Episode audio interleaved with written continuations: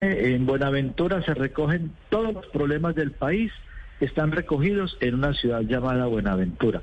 Todos los grupos ilegales, todas las mafias, todo está recogido aquí en todos los sentidos y por lo tanto de cualquier parte pueden venir amenazas porque la situación que hemos dicho y repetido, la situación sigue igual. Por eso estamos esperando, yo no esa parte, respeto toda la línea de de investigación.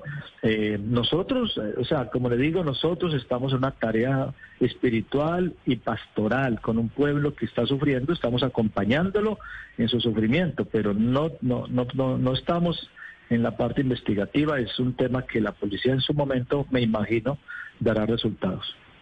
¿Y le está tocando a usted, Monseñor Jaramillo, salir a la calle y participar de los oficios religiosos escoltado?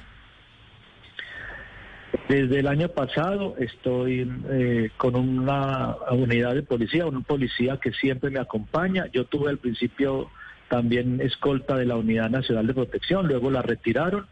En este momento solo tengo la policía. Ya en el día de ayer ya me ha llamado el coronel Urquijo del Valle para aumentar más eh, la policía que me acompañe, porque yo sigo visitando los barrios, yo voy a los esteros, a las veredas porque la parte pastoral, yo no puedo dejar al pueblo de Dios abandonado a la, situación de los bandidos, que son muchos y que están dominando ese territorio.